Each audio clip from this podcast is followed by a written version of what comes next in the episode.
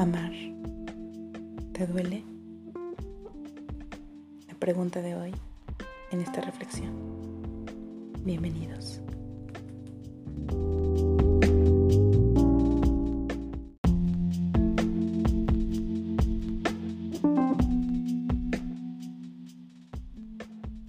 Hola a todos. Mi nombre es Rox Aura y en esta reflexión comparto la introducción del libro Manual para no morir de amor de Walter Rizzo. Y la pregunta de hoy es, ¿amar te duele?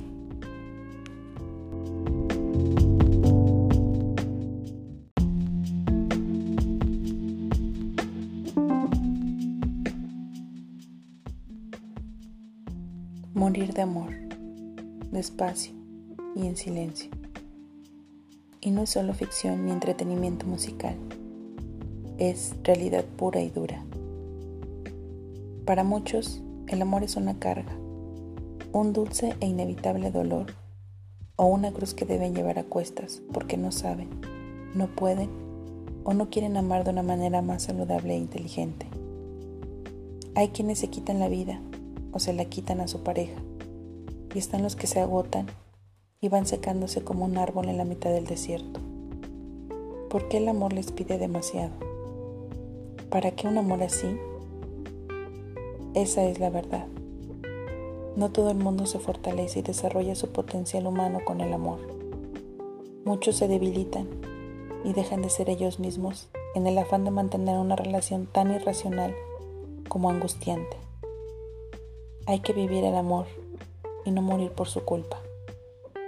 Amar no es un acto masoquista, donde te pierdes a ti mismo bajo el yugo de alguna obligación impuesta desde fuera o desde dentro.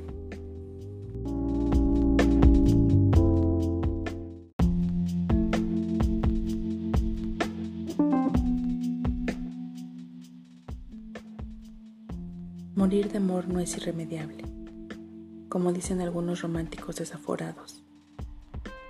Las relaciones afectivas que valen la pena y alegra nuestra existencia, transitan un punto medio entre la esquizofrenia, el amor es todo locura, y la sanación esotérica, el amor, todo locura.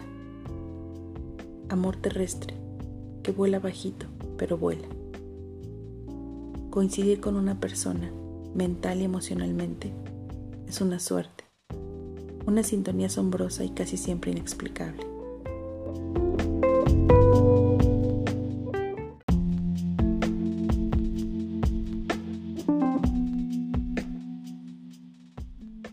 Aristóteles decía que amar es alegrarse, pero también es sorprenderse y quedar atónito ante un clic que se produce con alguien que no estaba en tus planes. De ahí la pregunta típica de un enamorado a otro. ¿Dónde estabas antes de encontrarte? ¿O cómo puedes haber existido sin yo saberlo? Amar es vivir más y mejor si el amor no es enfermizo ni retorcido. En el amor sano no cabe la resignación ni el martirio. Y si tienes que anularte o destruirte para que tu pareja sea feliz, estás con la persona equivocada.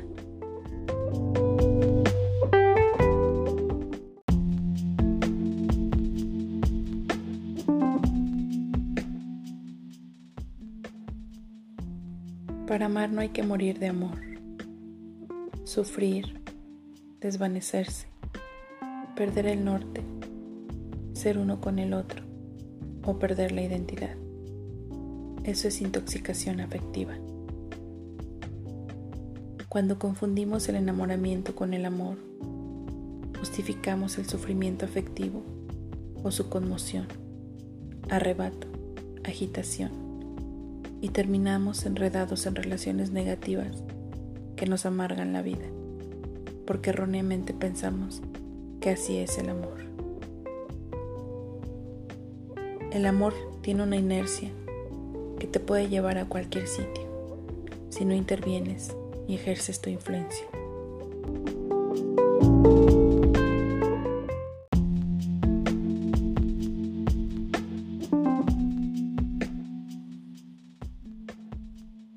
Morir de amor asimismo, es morir de desamor.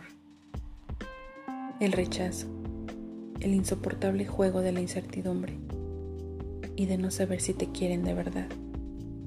La espera, el imposible o el no que llega como una cubetada de agua fría.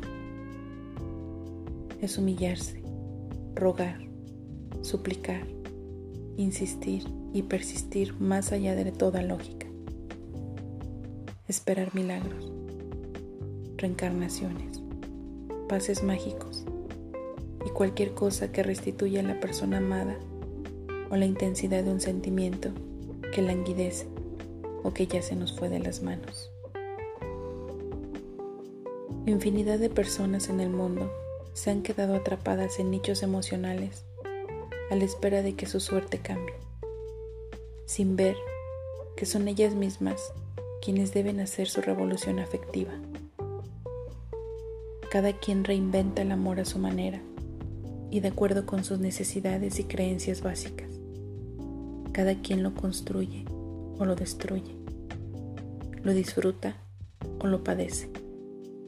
Morir de amor no es un designio inevitable, una determinación biológica, social o cósmica puedes establecer tus reglas y negarte a sufrir inútilmente.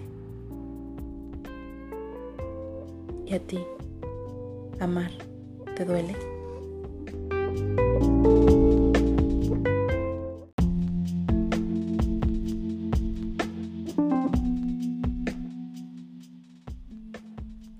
Juega en la vida. De cualquier manera, ya ganaste. Te dejo con el tema Te esperaba de Carlos Rivera. Y recuerda, deja que la vida te sorprenda.